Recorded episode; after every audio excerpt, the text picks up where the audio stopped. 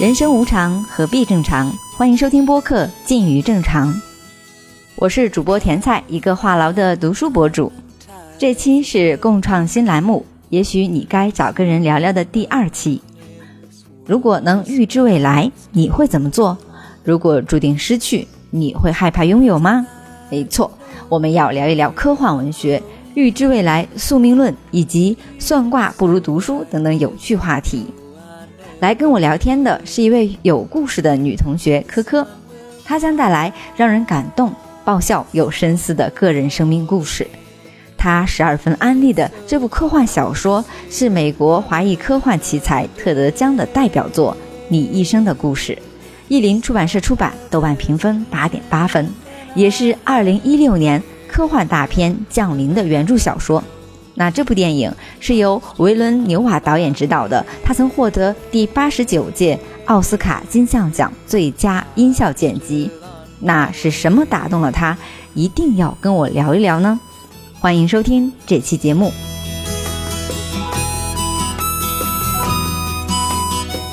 那我们先欢迎这位呃嘉宾科科。哎，大家好，大家好。嗯嗯，好嘞。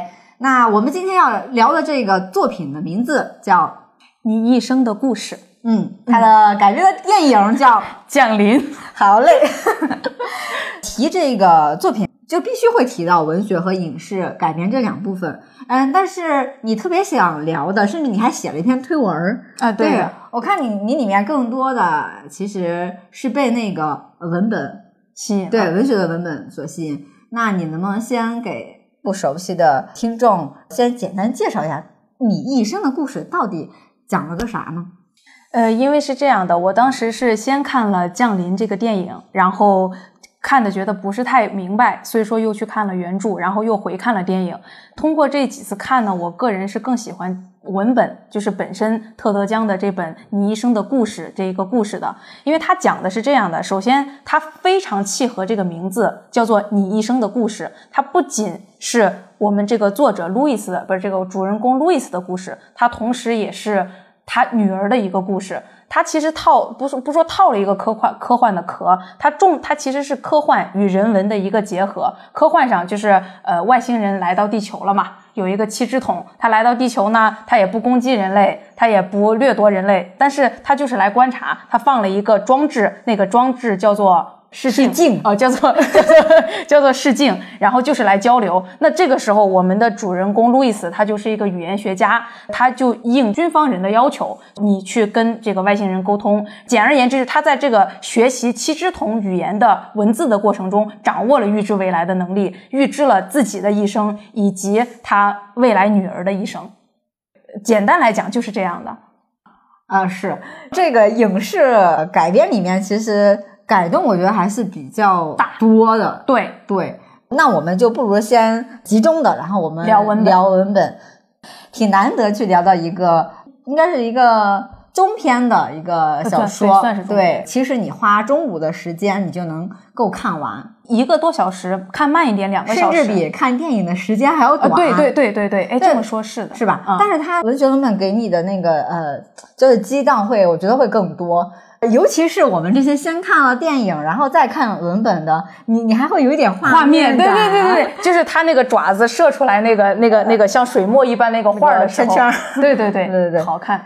那我就很好奇，对这个电影，我大概我可以给它打到一个八分，虽然它里面会有一些 bug 的一个成分，因为它现在豆瓣应该是七点八还是七点六，对对，没有上八，对，但是起码它还是算是一部。呃奥斯卡的一个获奖影片，然后男女主演都是挺厉害的，包括电影的那个导演也是很厉害的，相当都是大家强强联合，对吧？又是那个原著本身，特德·江又是那么优秀的一个美国呃华裔科幻作家，对，六七年出生也还挺年轻的嘛，算是他九八年写的这个东西，这么多完美的出来的一个东西，但是这样两相对比，就发现我对这个。文学文本哈，我觉得它能给我一些激荡，但是说它到不到那个程度。如果是打分的话，嗯，我自己我很难讲说它能过我的那种八点五分这种水平啊。如果说电影吗？我说的是文本，对，电影我可以打个八分，对，啊、毕竟有鹰眼啊，对吧？呃鹰眼饰演的那个男主，就是他达不到我的八点五。为什？么？怎么说呢？他给我的那种冲击感没有特别的强，因为我在里面有大量的跳读的部分。你为什么要跳读呢？不可以跳读的，这个要反复读两三遍的。我就跟你说一下哈，啊我我因为我知道你有太多让你触动和感动的地方，那我就作为一个我没有给他打到八点五分，嗯。的一个情况下，我是怎么看这个文学的文本的？比如说，他从那个叙事结构来说，它就是嗯。两条线嘛，它有有第一人称，有第二人称。那嗯。有一部分就是相当于你就是科科幻的那一部分，相当于就是他要去跟外星人学那个对对对交流啊，巴拉巴拉。然后另外一部分呢，就是说母女线。也就是说，啊对对。他对对在用那个未来看到的对一些你就是要跟女儿那个嗯说话，他在讲他的未来的那个医生，他的出生啊，他几岁发生什么事儿啊，嗯。他后来又是因为怎么样突然意外死亡啊，嗯他是多么的心碎啊，但是他嗯巴拉巴拉就是这些东西，双线交叉这种嗯。东西。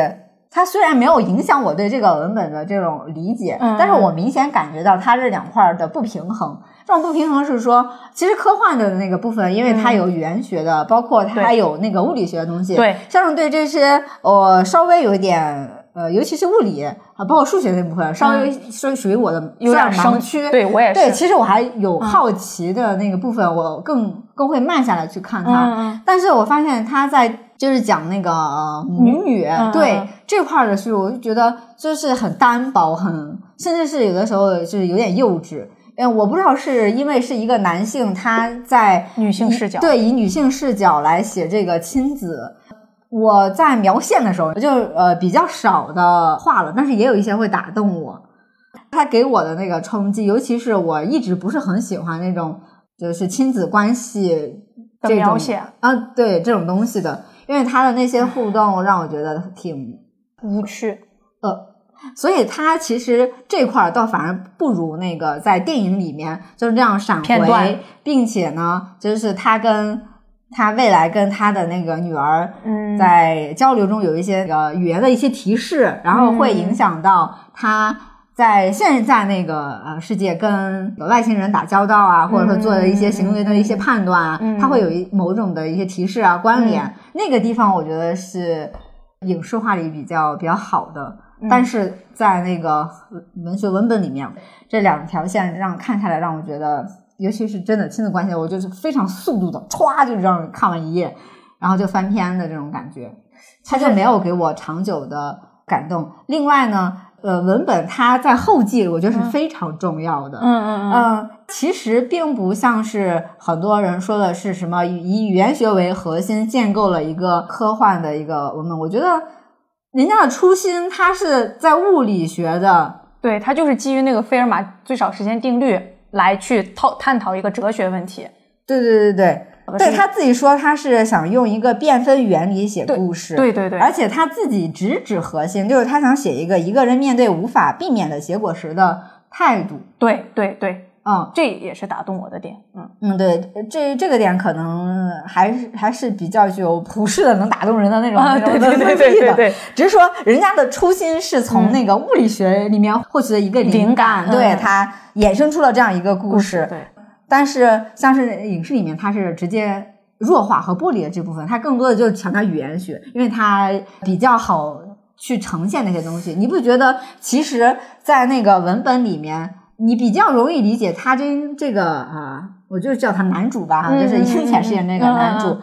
他未来的那个老公，也就是说是一个物理学家，就他们两个的这种交流是比较多的，也就是说你能看到他们两个都被叫去跟那个外星人怎么打交道嘛，对吧？嗯，他们感情线是怎么一点点发展的，对，嗯，呃包括那个物理学家他的视角，我觉得也是挺重要的。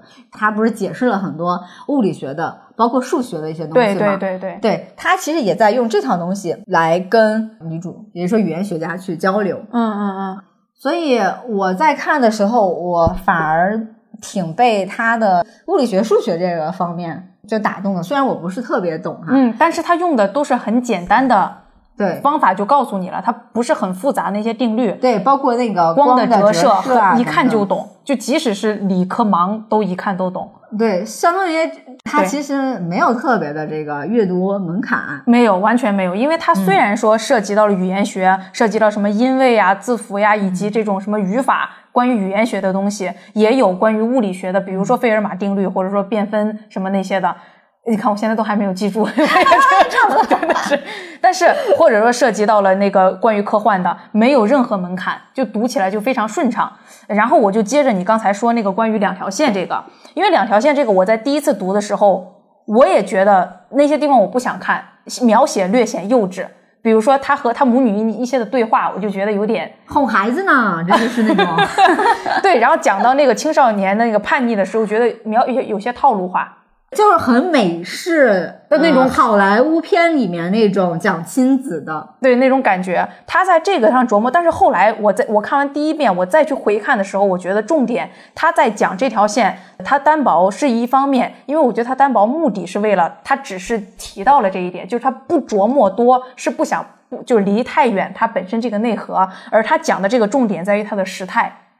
就是第一句，你看他是这样说的，他说：“你的父亲很快便会向我提出那个问题，这将是我们夫妻生活中最重要的一刻。”这一句里边就出现了很多时态，以及他在后面去讲，就是你未来会怎么怎么样。我觉得他在描写亲子这一块重点的，我们需要关注的是他的时态问题。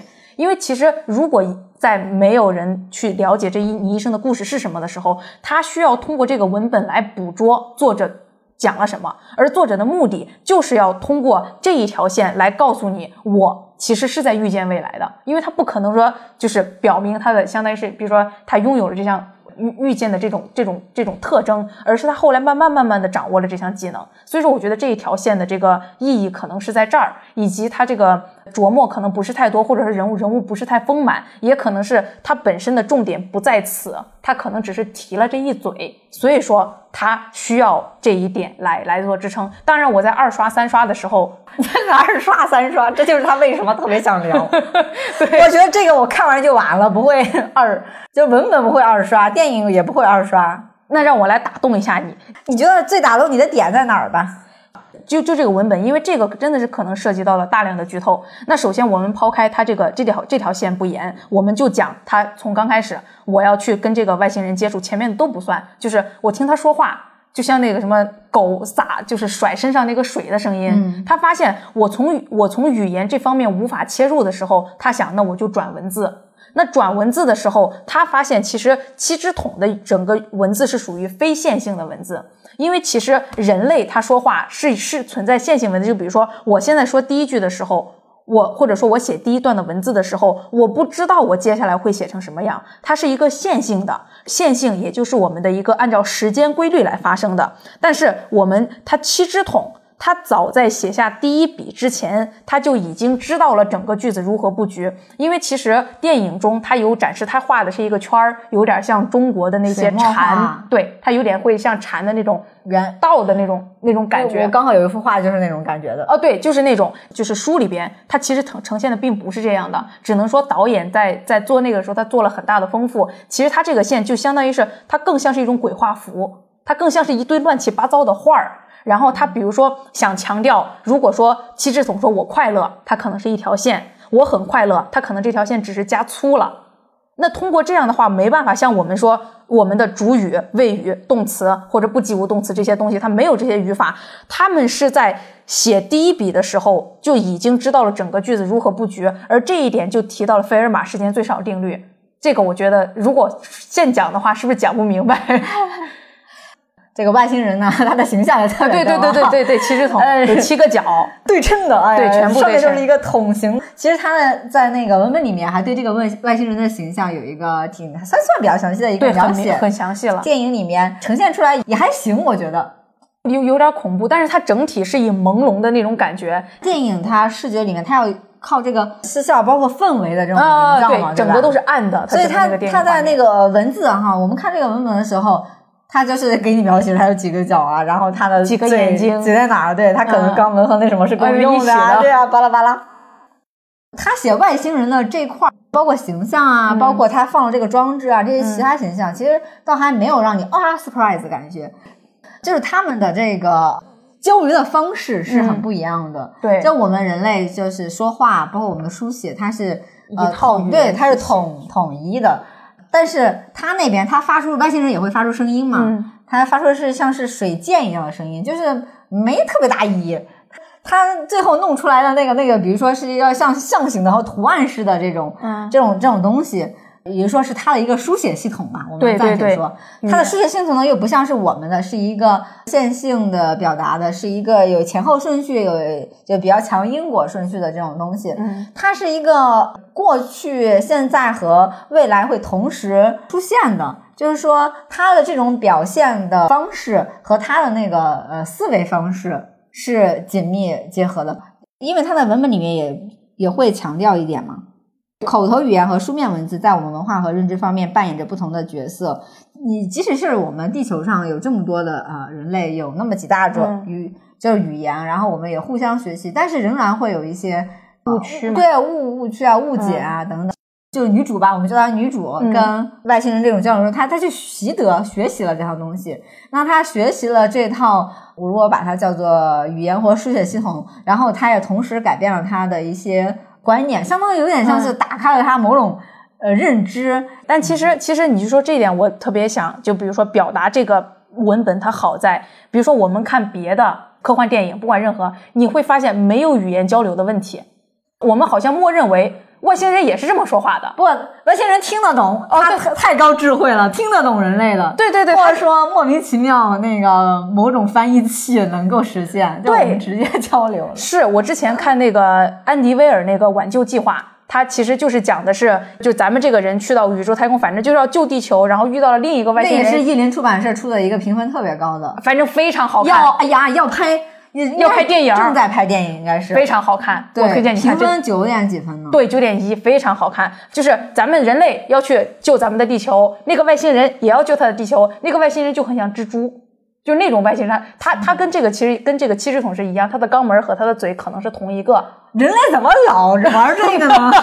这个设定其实是一样的。外星人的设定有一种，对，然后但是他那里边彼此都是说英语，哎，得所以说嘞得嘞，英语是全宇宙通行的语言吧？所以说我就是你会想，哎，他为什么他的说话跟文字不一样？你看咱们平常语言跟文字怎么会是不一套呢？那他举的这个例子，就比如说我们讲禁止通通行是画一个圈，再画一竖，呃再画一个斜杠，表示禁止通行，并不是写了禁止通行这四个字，可是我们说话会说禁止通行。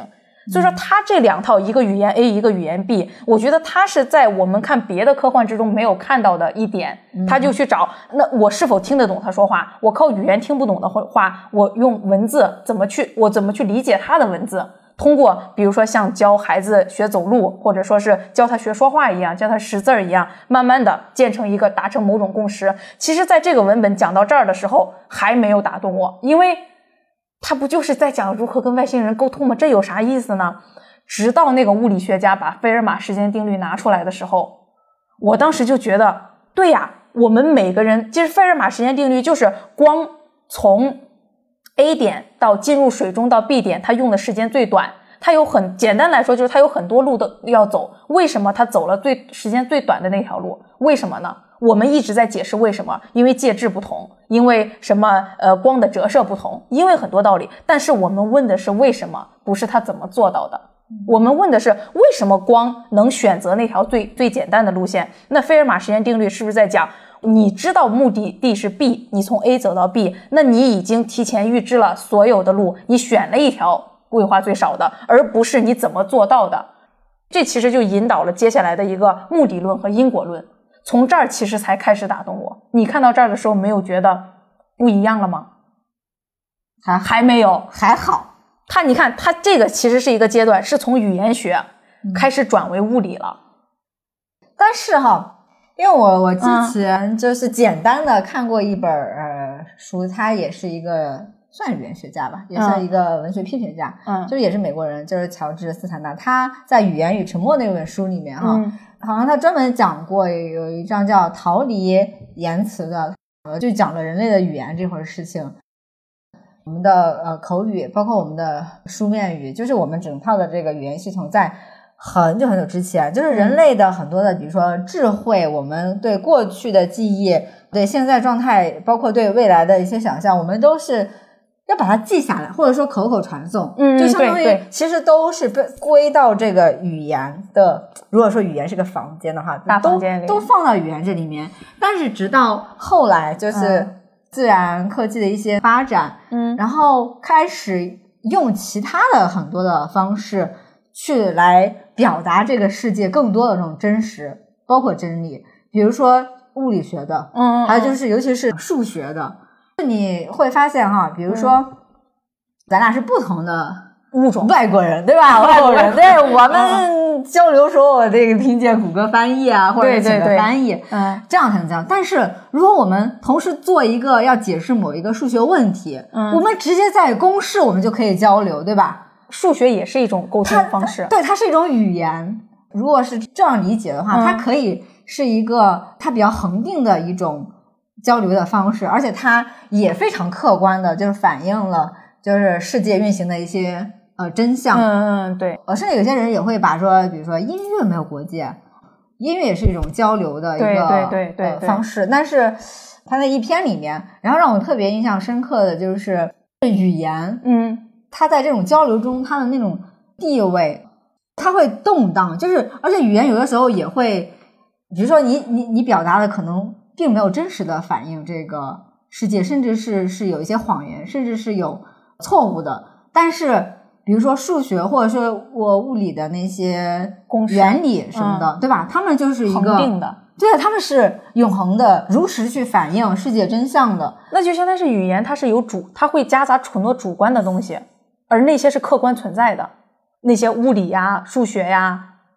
就是人类在用什么东西来交流，就语言嗯不再是一个那么有唯唯一一性的一个哦，但是但是。比如说尤其是在不同的就是智慧不不同的物种里哦面，如果是把外星人也当做是一个物种吗？对，也当成一个智慧，嗯呃，一个一个一个生命体对吧？我们不一定非得是要通通过某一种语言语言，对，嗯呃，包括口语的或者说书面语的，所以说他在那个文本里面，不是那个男主物理学家，他也讲过，嗯哎、他们在那个图形里面有怎么着有很多数学恒定的一些东西，对，啊，而且包括电影里他也有提及。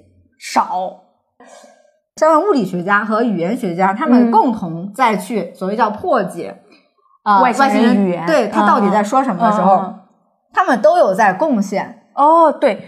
你这么说确实是，但是比如说他像提到这个物理，就比如说如果物理是一种交交流方式的话，在这个文本中，比如说我们想解释光从空气中进入水，它这个介质发生变化，如果我们想证明它这个时间是最短，我们需要微积分这个知识，甚至要用到什么变微积分，哎，什么我也不记得。哎，忽略不计。啊，对，就是要需要这些，但是对于七支桶这种文明来说，这只是最基本的。就这就涉及到，比如说我们以物理来作为假设说作为一种在物理上传播的一种语言，那这个它其实往后就更引申了一点，就是为什么我我们在物理学中就是很我们都知道的定律需要印证很久的比较有难度的，对于七支筒来说反而是最简单的呢？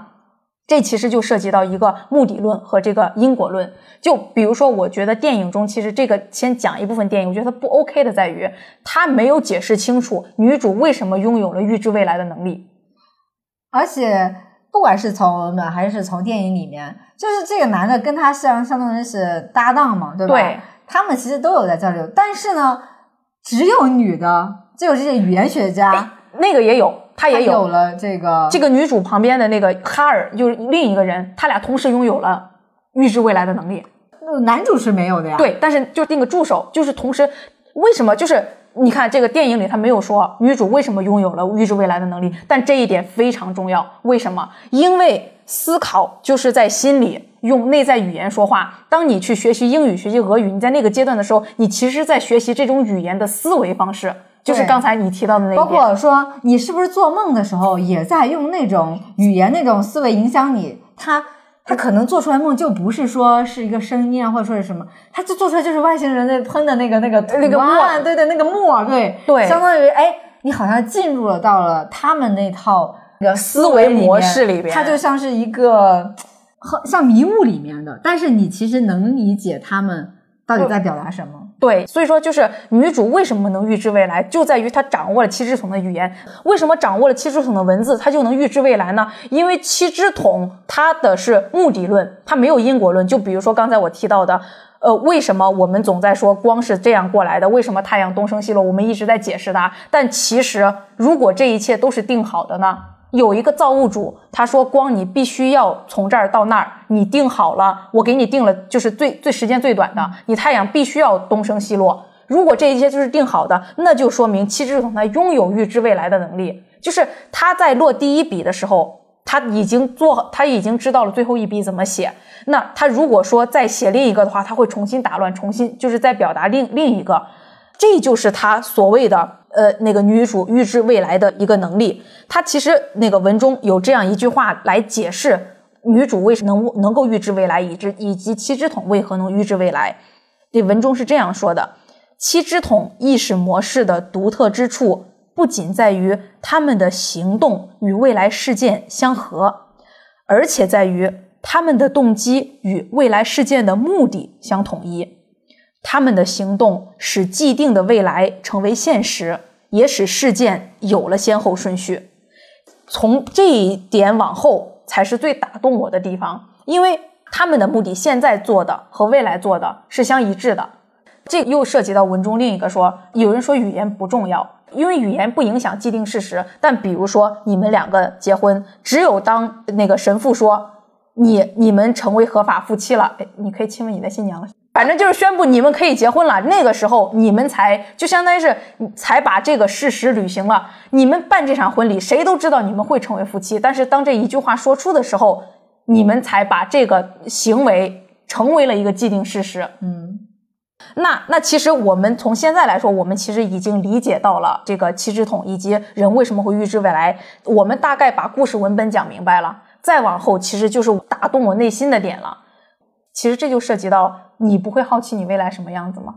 或者说，当你发生了一个你既定就是很恼火的事情，就是现在已经发生了一个对也没法改变的一个，但是非常难受的事情事实。对，嗯，你会觉得就是如何缓解这种难受呢？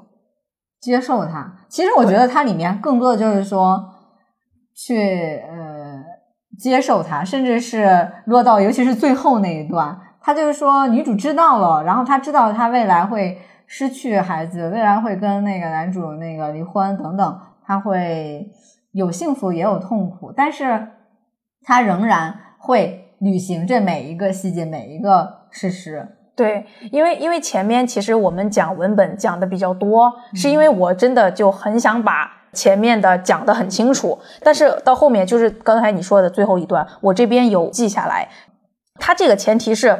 女主她本身是人类，她拥拥有人类的思维，她没办法完全的像七支筒这个非线性的思维，所以说她相当于是一个七支筒思想和人类思想的一个结合。嗯，她说：“我真希望自己能够更多的体验七支筒的世界观，以他们的方式感知世界。如果真是那样，我可能会像他们一样，觉得每个事件都有其必然性，并且全身心融入。”彻底理解这些必然性啊！我也画了这个。对，其实我觉得这就是一种必然。其实这个就涉及到宿命论和自由意志。就他说的那个岁月之书，其实它是相悖的。如果你看了岁月之书，你非不要这么做，那就是你的自由意志。那你就自由意志的岁月书之书就不存在。但是我们讨，其实也就是特德江想讨论的，就是这种人生的必然性。那如果说我的人生从一开始都是注定好的，这些都是我要经历的。那这样的话，日子是否还要还要继续？或者说我经历过这么多看起来很悲苦的事情，它的意义何在？其实他最后就已经从语言学的、物理学的、数学的，回归到了一个哲学的一个讨论。哲学其实就是一个宿命论和自由意志。从哲学之后，又跑到了关于人人心，他又回到了生活。他这个整个特德江的文本就是我们从外星人的这个设定入手，讲语言学。讲物理学，讲哲学，最后回到的是我们生活。就是我觉得他这个，你比如说我之前看《挽救计划》，我看完很爽，我感很感动，就是感动人类和外星人这种友谊，让我觉得，就比如说我们看那个芬奇之前那个汤姆汉克斯，你就他其实也是一种科幻嘛，算是科幻，你就觉得哎，好温暖。对于我来说是一种极大的启发。但是你刚才说的那个温暖，包括那个分歧和就是降临这个电影啊，包括你一生的故事这个文本，我是觉得它是笼罩着一种淡淡的忧伤。对，对，它是有忧伤的这个底色在里边的。但是其实我觉得悲凉这个底色，其实每个人都有。但问题就在于面对这些悲凉的时候，人应该怎么办？因为我觉得就是。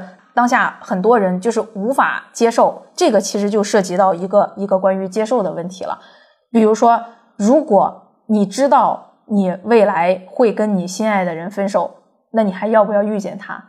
如果说你知道你这一次考试成绩一定会失败，那你要不要经历它？如果你知道你的人生一定会遇到某种残缺，那你还不要要不要去面对它？我觉得这其实就是一个接受的问题。每个人都是在遇到自己人生中，我相信没有一个人是一帆风顺的。我觉得对你来说，让你特别有触动的，肯定是跟你个人的一个生命体验对有一个强关联，才会有这种很强的触动。他这个故事其实更多的指向了，我觉得是美国很常见的一种东西，就是爱。就有点像星际老安的屁事里面，就是折腾了半天，就是爸爸好爱女儿，是吧？女儿其实也爱着爸爸，就是那种 就是 love，因为这个 女主就是这个妈妈，她爱。对她仍然爱这个孩子，不管说她孩子注定会意外去世，相当于早夭，她会经历很多痛苦，但是她仍然会选择要跟。男主在一起生下孩子等等会发生后面的一个事情，我觉得可以再读一下，就是最后那个啊，不，你刚才这个，我说实话我没感受到，就是关于这个爱的。女主人公她说的，她说从一开始我就知道结局，我选定了自己要走的路，也就是未来的必经之路，我寻路向前，满怀喜悦，也许满怀痛苦，但是你说。他这个是，比如说对女儿的爱。我这边我写了一句，就是为什么路易斯遇见了结局悲伤，他依然选择前往？因为我觉得是他认为值得。我觉得值得不是在于他爱女儿，可能这也是一个点。但对于我来说，我可能没有那种母性关怀在。我觉得他在这里面是一个感性的选择，还是一个理性的考量？还是我觉得他的在于就是我面对人生的一切。比如说，我跟我老公离婚，我孩子又走了，看结局，这是一个非常痛苦的事情。但是我觉得，就是我们如何去面对这个结局。如果说人生很多不好的地方，那是不是这个人生就不值得过？我觉得这是一个我们要探讨的一个点。假设说，我们拿余华的这个《活着》，那个福贵儿太惨了。我觉得，如果福贵儿在某 某一个岁数，年纪轻轻，他知道了他将来要过那么苦。要被全中国人记着，这个活着是那么大的苦难，对他会不会去继续继续那个过这样的日子？对，就比如说我们拿这个福贵儿，因为福贵儿，咱姑且他其实是那个年代大部分中国人的缩影，把所有的痛苦或者说磨难悲苦都集中他一个人的身上了。如果说我们知道结局，我们就不去，就是那个时候没有一个人的日子是好过的。像我们父母那一代，他们没有过到像我们现在的好日子，他们那样的人生难道就不值得过吗？比如说涉及到人生的重大磨难，或者说是重大痛苦，就比如说涉及到爱人分手、考试呃成绩，或者说是你想得到的一切都得不到，你没有含着金汤匙出生，就是你没有天分，你没有过分的才能，你也没有出的特长，你甚至长得不好看。就是像有些人说的，你天生拿了一副烂牌，或者说很普通的牌。如果如果你你就是这样的，如果你一出生真的只是这样呢，你什么优越的条件都没有。那如果是这样的话，那难道你就觉得别人都有我没有？那我就觉得这个人生过着就不如别人好吗？或者说，当你遇到了一些既定的悲伤、既定的痛苦的时候，你就在想，我的人生的意义在哪儿呢？我觉得。特德·江他其实给了一个对于人生看待的观念，就第一课就是你要接受，你接受你当下拥有的一切，并且第二课就是去去感悟它。我觉得这好像佛学，你不觉得吗？哎哎，你这么说还真的，就是我去接受了我当下，就我不知道你经历了什么，其实你也不知道我经历了什么，但我们能活到这三十来岁，虽然我还没有到三十，哎呀，我提前过了三十，不好意思。就虽然我们到了这个三十岁上下的这个阶段，每个人经历的都会是可能别人想象不到的一些痛苦。嗯，那我觉得每一个人，特别是当我们满足了这种呃不愁吃不愁穿吧，我们姑且就这么来讲，我们很多人会去思考我们人生的意义是什么。我们一直是在找我现在的工作有什么意义。我现在的生活有什么意义？我每天都是活着有啥意义？对，我觉得每个人都会问自己。我觉得外星人好像在告诉人类，你们啊，其实没啥意义，你们现在没啥意义，因为终将反正会走到那一步。所以有些人会讲，其实是一个挺挺虚无的一个东西。包括文本啊，或者是电影里面，我觉得它仍然保留了一定的开放性。我觉得它也不是说像有些人说的一个什么完美闭环。女女主哈，她就就完全没有自由意志，然后她就完全接受了这个，她就是每一步都会按照那样，直到她女儿去世，直到她的那个人生终点等等。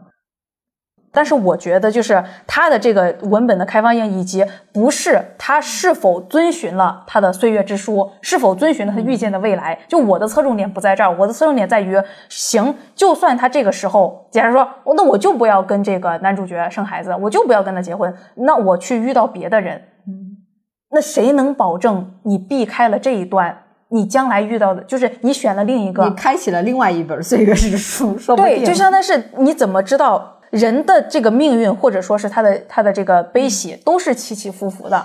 呃，如果说真的有感动我的点，我觉得是他已经知道自己可以呃预见未来，所以他跟那个男主哈拥抱的时候，他就会更紧紧的拥抱住。也就是说，他非常在乎那那个现在时，那个那个当下，对。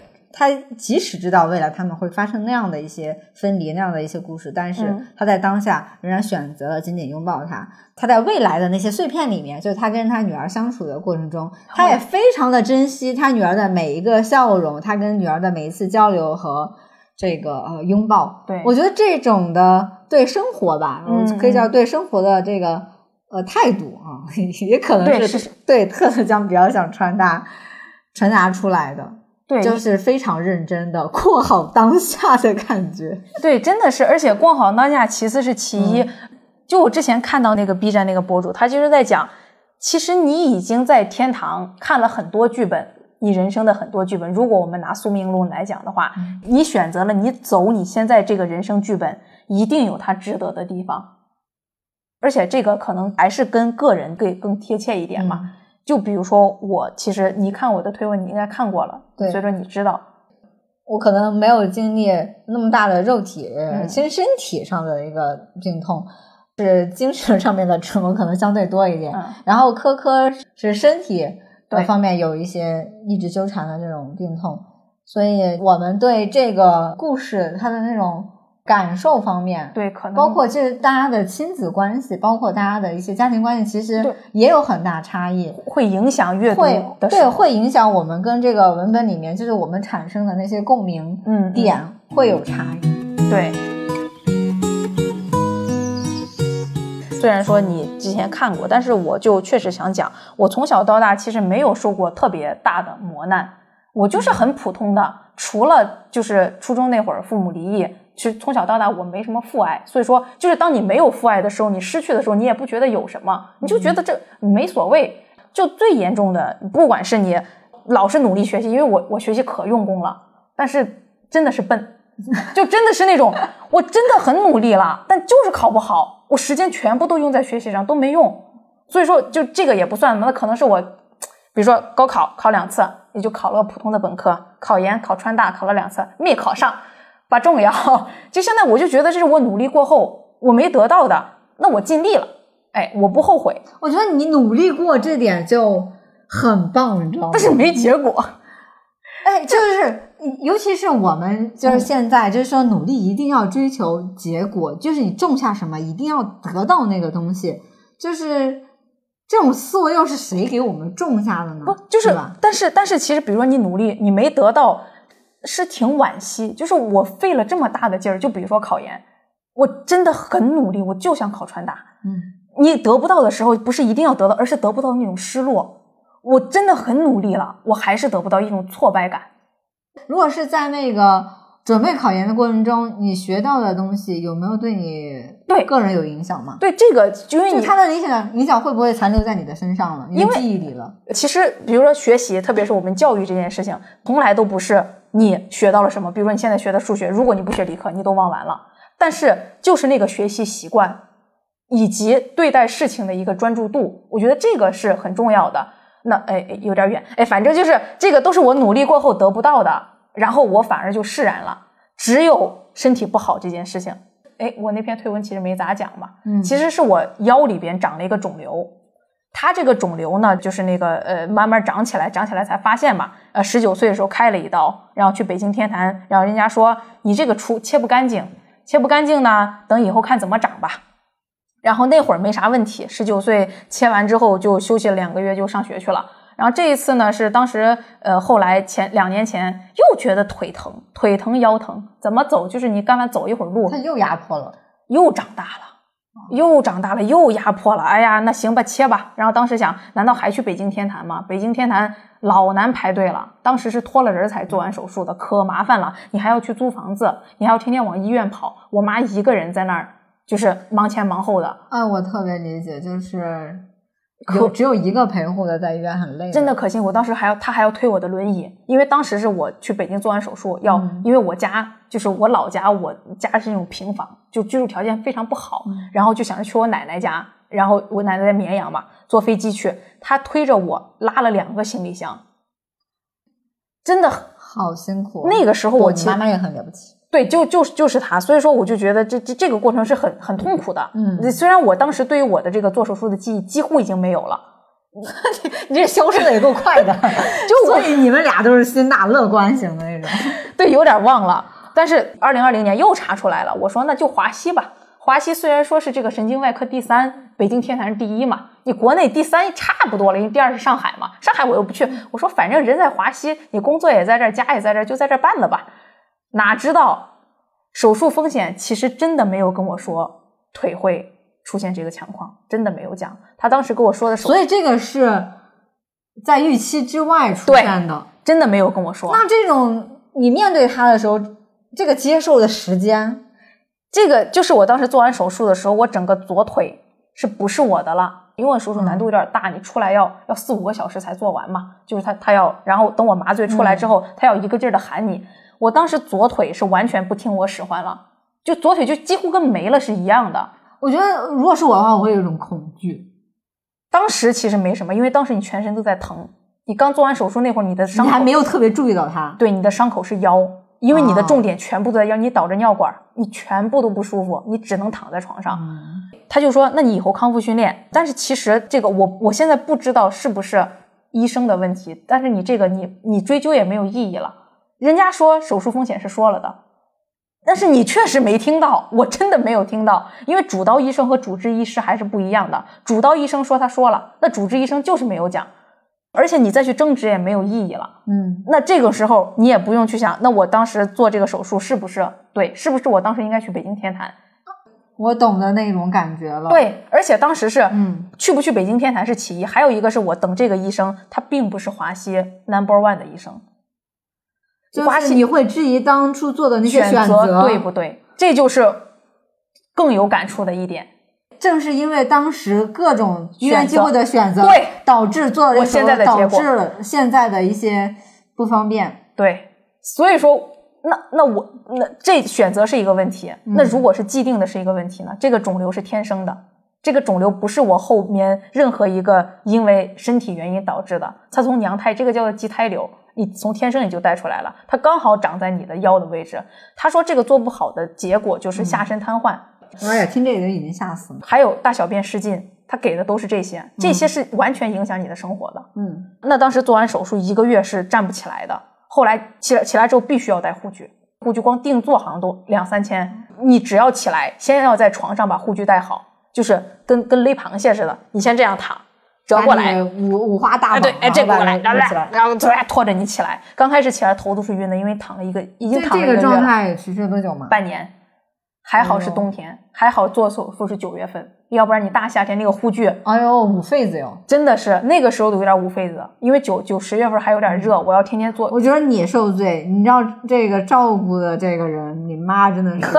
不是，那不是床上不是有病床？哎，你我觉得他表现出来是一回事，这心理，哎呦，你这心理当妈的可心理是，但问题是，比如说，因为我当时是睡，我睡觉不好，我睡不着觉嘛。他在病床上，你知道医院陪护床都是那种行军床，他呼声比我打的早。嗨，你还不让他好好睡一觉？就是他当然也也也可能，他因为心里肯定也有，但他整个来说他还是比较乐呵嘛。然后反正当时就是你从华西待了七天就要出来，你还没好，你要去他的定点医院，去那儿继续打点滴什么的。然后一个月，我当时实在待不住了，浑身不洗澡，头也没得洗，你全身脏兮兮的，那手那那搓出泥了，那真的是全部都是皮，我跟你讲，那上面全部都是灰的那种皮。然后当时就一个是一个月嘛，待了一个月。他说：“你们去找一个家附近的那个，只要是医院，开始做康复训练。”然后做了半半年的康复训练，就是从刚开始的推轮椅，后来他有那种助行器，助行器是保持你平衡的，因为左脚用不上劲儿。然后后来好不容易离开医院，就正常之后嘛，其实回家也恼火。你要做康复训练，每天早上起来去。其实第二个月的时候我就上班去了，因为你上午去做康复训练，下午没啥事儿，你上班没钱嘛。你要去又要去，要那个公司也不是太忙，下午就把活干干干。然后这一个月，然后那个时候，当你的腰不痛的时候，就是腰的伤口慢慢好的时候，你都在想，我的腿为什么成这个样子了？我为什么走路一瘸一拐的？就是开始，开始在对开始，其实你是在开始面对这个问题了。对，那个时候你全身心在于我的腰的伤口，我的手术拆线了没？我的伤口长好了没？我现在伤口还有一道印子，可能掉不了了。我的腿，然后那个时候他意识到我的腿不行了，就是我恢复不了正常人了，因为这个是医生说的神经受损了，嗯，就是他牵扯到这个腿上，你这个神经被破坏了，我的脚是动不了的，就是我靠我自己的意志是动不了它的，我只能把它甩出去，就是脚已经不听话了，腿的话现在在做锻炼，就是恢复肌肉力量嘛，脚已经，然后脚现在是越来越歪，因为你那个小拇指的那个张力。太紧了，所以说现在脚是往外歪，然后整个脚就就是它还会痛，然后它的这个蚊子咬我的左腿，没感觉，不用挠是吧？都 不用挠，不痒。有 我发现你还真逗，哎呀，总能找到乐子。你说我刚才都都要飙泪了，你这又说蚊子咬你不痒，就咬左右腿。他妈咬右腿的时候，老挠痒，一看左腿呀，咬了这么多疙瘩了。咋没感觉呢，那那反正这个腿就坏了，好多高跟鞋。我之前夏天从来不穿平底鞋，因为平底鞋的凉鞋不好看。哎呦，对对，可是个爱美的女孩儿，全部都是高跟鞋，完全我连凉鞋都穿不了了，因为我的脚会往前冲。哦，它它不稳。对，不稳。你只要穿鞋，你就不能穿那种脚后脚后跟没了把的，而且脚它不听使唤嘛。有的时候我之前有一次穿那个凉鞋，把大脚趾的那个皮。就因为下面的摩擦太厉害了，那个鞋底直接磨掉了一大层皮，一一点都不痛，就是你感觉不到痛了。回家看我就说咋不对劲儿，一看磨掉了一大层皮，就你左脚发生任何情况，之前是脚后跟磨流血了，不知道，他痛觉就知觉有削弱了太多了啊。然后所以说这只腿就就很有问题。那我就在想，我现在就还是找工作，我就不敢找加班重的了，真是天天加。我后来辞了。那一次我复查了一下，我的肿瘤已经长到四点二了，它的厘米。医生说你这个肿瘤已经到又该切的地步了，短短两年又长到四点二了。我都好想骂这个肿瘤啊！滚蛋吧，这个肿瘤真的是好气哦！我都不知道它要长到什么时候。现在的未知在于，不是你不知道，是你不知道什么时候它再做第三次手术。第三次手术是一定会的。你是说它还会再长？还会长。而且我前两天，所以它就是终生伴随，它不知道什么时候高兴就长起来了。说句不太好听，只要你不死，它就会长。它是跟吸取你身上的营养。其实我自己的身体里面也是有一些娘胎里面带出来的一些小毛病。当你发现你跟其他孩子或其他人不一样的时候，你也会想：哎，为什么只有我有？为什么只有我出生的时候是这样子？对呀，也会也会想。当然，后期有一些是没法动手术，有一些是可以用手术的方式啊去缓解或解决掉的。对，但是你确实会长期的会面对。对呀，为为什么是我呢？是我，就是我们生病，或者说有这种呃身体差异的时候，真的就会觉得为什么偏偏落在我身上了？我我做错什么了吗？我你遵纪守法，啥坏事都没干。包括那个故事里面，嗯不是他最喜欢那个笑话吗？就是呃，未来的孩子，如果他遇到了不幸，或者说那什么呃过得不好，他会把很多的锅然后扔给父母，是因为他当年。比如说生了他，或者说怎么生了他，然后才导致了、啊他现在的这个样子。对对对，就是说，孩子会不会因此去怪罪呃父母，或者说嗯父母会不会因为孩子后来变成了那样而自责自己当年的这个选择？就是他那个亲子关系啊，就是就是母女，嗯就我们说他稍微单薄的那一段啊，就是我们刚才也聊了很多个人的故事之后，我就发现他虽然单薄，但是他确实。太贴近我们生活了，还是能够那个触动到呃一点点的，就是也它有作用的。对，也会说，也会想说，我我未来我要要经历很多不幸，对或者说那什么，嗯，那这件事情要去赖到谁身上吗？如果是把这个所谓的那罪过或者说不幸、嗯去赖到一个所谓的源头，这个是负责任的一种一种想法吗？说实话，我倒没这么想比。如说我们没有宗教观念，对我们觉得我们不是上帝的子民，对吧？我们不会，说没有宗教信仰。怪上帝或怪谁谁谁，对我们只能说我们把我们造出来的那就是父母。我我就说句那个不是很那什么，嗯比如说你你经历了这些就是身体的痛苦，你你妈妈非常非常尽心了，而且她也嗯很乐观的一直陪伴你，你有没有哪怕一秒就想过妈妈为什么你把我生成这样？说实话，真的没有。我是真的，就是你刚才提出这个，你一定要这样说出来，让你妈妈听见，你知道她心里会她应该不会这么么想。我认为，但凡有问题，我觉得问题在我。就是我遇到所有的分离，遇到所有的，比如说我之前说的，比如说你你跟你男谈谈谈男朋友男朋友分手了，或者说是有人不喜欢自己，我我一般会归结为自己。就比如说我考试不好，那是因为我努力不够，努力够了，那是因为我天分不够，哎，有的时候这种过度自省会不会也不是我太好呢真的是我的问题，因为我是一个，其实我之前是一个很自卑的人，其实现在也有一点，但慢慢在改。我从小到大，其实我异性缘并不好。我之前的症结在于，为什么没有人喜欢我？为什么我没有吸引力？我之前的纠结点全部在于这儿。但是当我腿有毛病之后，症结没了，不是没了，而是可能我不该，就是我一直觉得是我不值得。在没看开这种中间，我更不值得了。说句不好，你一个瘸子，你不要这样讲。哎，我我我现在终于能够嗯 get 到你为什么为这个故事打动了，因为你终于看懂了，就是其实一切你值得，对，就是你值得过好现在，你值得过好你现在的这一生。就我自己来说，我觉得每个人可能女性都会有不自信。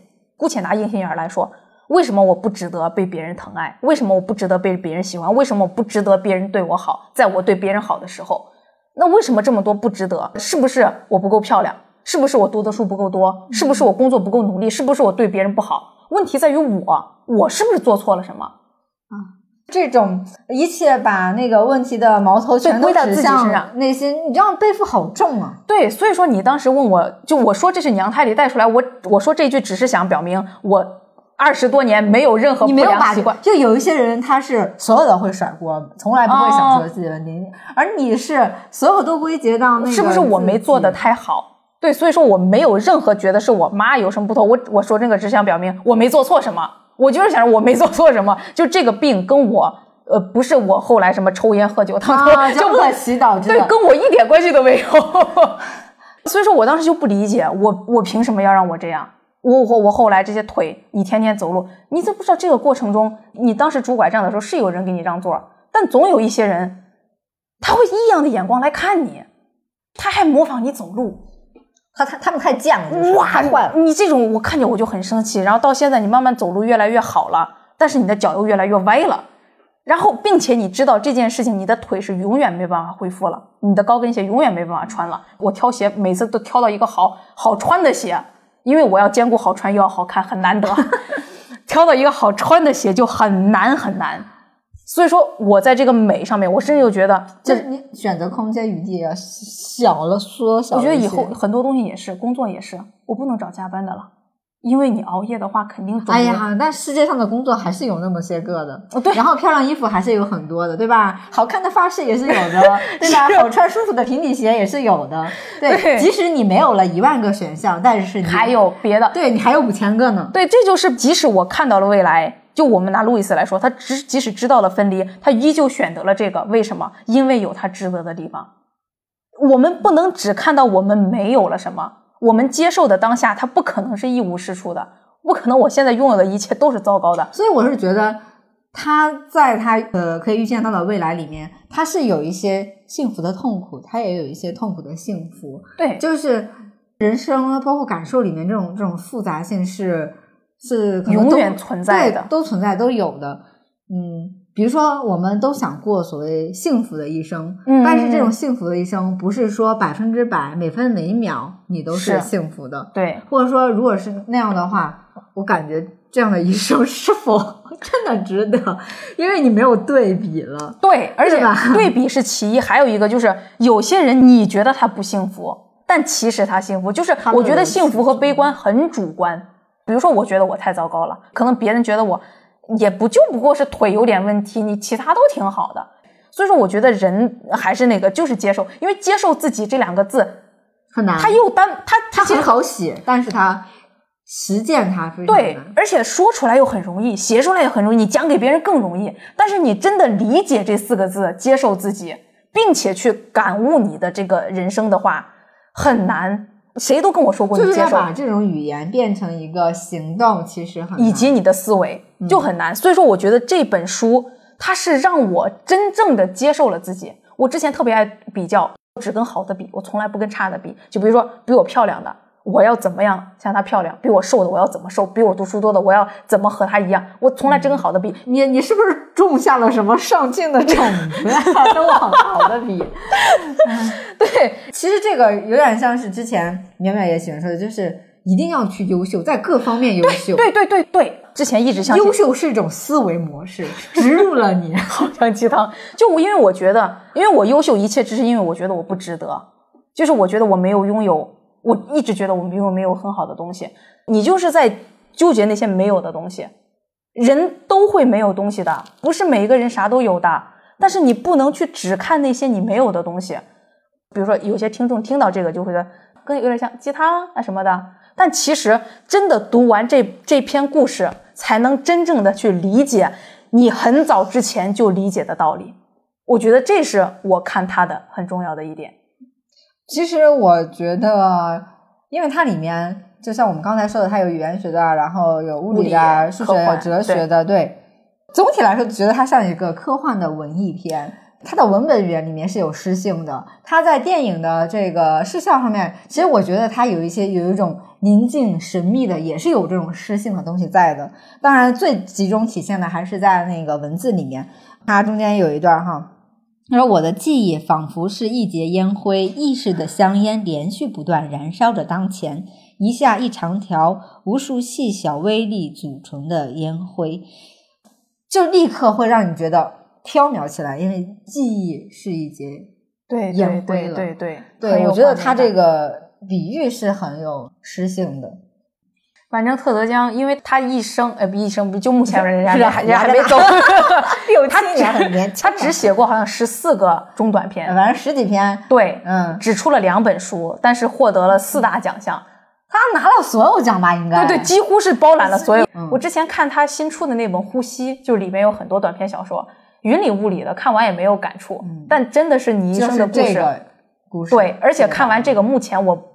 暂时不想看他别的短片，就怕影响了那个就是就是现在就只想沉浸在这种感觉里，因为这个给我的感觉就有点像是我的心就像一个湖面，它就像是一个小石子，它打进来之后那泛出来的那个涟漪，真的是一圈儿一圈儿一圈儿一圈儿。所以其中有一圈呢，就成了今天我们这个晚上的聊天。对，这个真的是我力推，就是比如你打八点五，我绝对十，有十二就打十二，如果一百分就打一百分，一千分就打到一千分，力推。但凡有一个人问我你最近想推荐什么书，我一定会说你一生的故事。我们评判一本书，甚至是一部电影，它对我们自己的这个影响，或者说我们可以给它，如果说可以去打分的话，这个确实是非常个人的，对，很主观。对，你其实你打多少，对这个都是你自自主意志哈，你自己说了算，对吧？对吧？想打多少打对。你看我这个想打十分、十二分的和也就打个八点五不到的，对吧？也能够那个聊到一块儿，嗯然后并且我也我我现在也能 get 到啊，你为什么这么喜欢，对会这么喜欢他？书里面不是还有一句话叫什么来着？它其实有说的是交流，交流它有包含了什么啊、提问啊、谈话，当然它可能还是要，比如说我们要有一个共同的什么什么什么语言系统里面，我们才能够就更好的这种嗯交流嘛。但是我我其实我做播客也是想说，它可以有一种就是交流的一个平台，这种平台全是是我自己的，对吧？我不依赖于谁的，也没有谁那个哪个金主去。给钱收买我，嗯对，所以所以我们的这种交流完全是即兴的，然后是真诚的，是自发的，嗯。所以我们此时此刻就是完全是有两个稍微高级的这个智慧生命体，智慧生命对自由 自由意志对决定的，最后，今天我翻我的抄诗本的时候，啊我看到了海桑这首诗，我觉得想拿想拿它来作为结尾，可以就是这个春春雨只是静静的下哈，啊，因为这个是之前那个这里有诗群群友们抄的一首，我就今天翻的时候，我就觉得合适。今天海桑，春雨只是静静的下，春雨只是静静的下，不知道自己的珍贵。最重要的东西，往往一文不值，我把它狠狠攥在手里。好日子和坏日子，我都没过够。生命的火焰已经点燃，我要一点不留，燃烧成灰烬。春雨只是静静的下，谁此刻不幸福，就永远不幸福。